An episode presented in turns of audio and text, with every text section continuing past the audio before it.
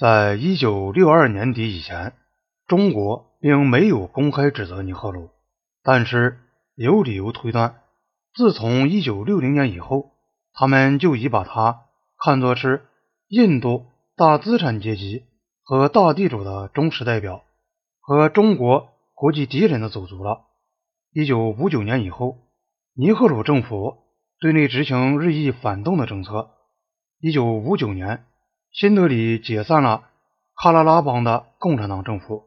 北京当然注意了这个行动，对外也继续向美国靠拢，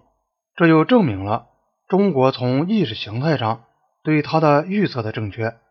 一九五九年，艾森豪威尔访问新德里。一九六一年，尼赫鲁回访美国。当然，从中国看来，美国给予印度的不断增长的经济援助更能说明问题。美国对印度援助的多寡，反映了印度的不同态度。从一九四七年到一九五九年的十二年中。美国对印度的援助总共不到二十亿美元，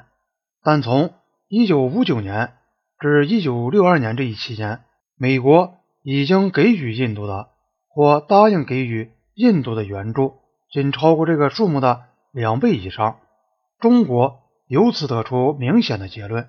印度越是反华，美元就越增多。美元的增加同尼赫鲁政府。为美帝效劳，反对中国的程度成正比。中国从新德里在联合国、在刚果和东南亚问题上的立场，以及他在边界所采取的沙文主义和扩张主义的政策中，看到了印度日益依附美国的后果。华盛顿方面也觉察到印度政策的变化，并且做出了用词截然不同。但实质相同的结论，北京也注意到了这一点。一九六一年中，一家权威性的右翼周刊《美国新闻和世界报道》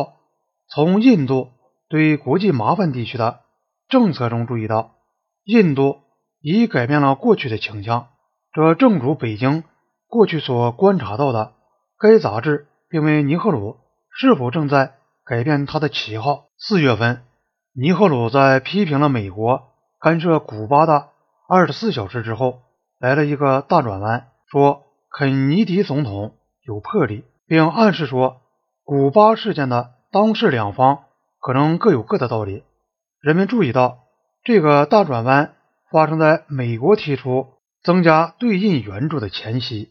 尼赫鲁的一些经济学家曾警告过他，如果不取得大量的美元，就无法解决国内浩大的经济和政治问题，因此，一些美国官员也认为，尼赫鲁是迫不及待地想同美国进一步靠拢。这篇文章最后说，印度总理尼赫鲁正在变成世界政治家中最受肯尼迪政府宠爱的一个人物。中国在分析印度的政治经济政策时，评论说，印度。虽然取得了政治上的独立，但经济上仍然处于殖民地的地位。到一九六零年为止，外国在印度的投资增加了一倍多，其中英国投资增加了一倍，美国投资增加了六倍。在这时期，印度对外援的依赖也越来越大。在印度的第一个五年计划中，外援比重占百分之九点六。在第二个五年计划中占百分之二十点六，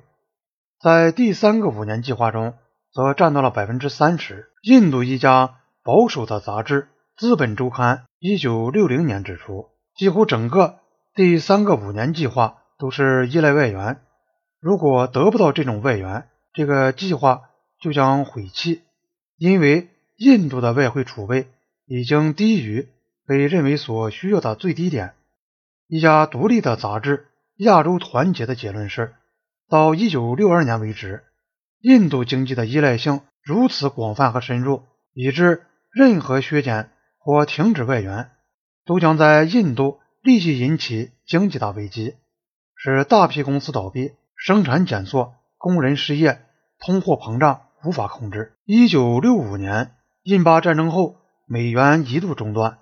从而完全证实了这种预测。中国人后来说，帝国主义的援助到达哪里，哪里实际上就会没有真正的经济主权和经济独立。至于谈到尼赫鲁政府承诺要建设社会主义式样的社会，中国认为它不过是一场闹剧。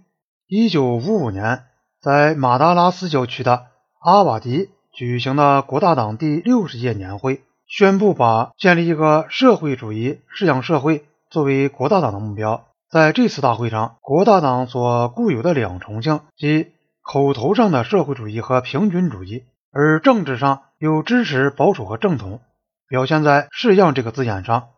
正如一名国大党的重要成员所说的那样：“我们所要的是社会主义的式样，而不是社会主义。”尼赫鲁政府用所谓计划化方法，用外国援助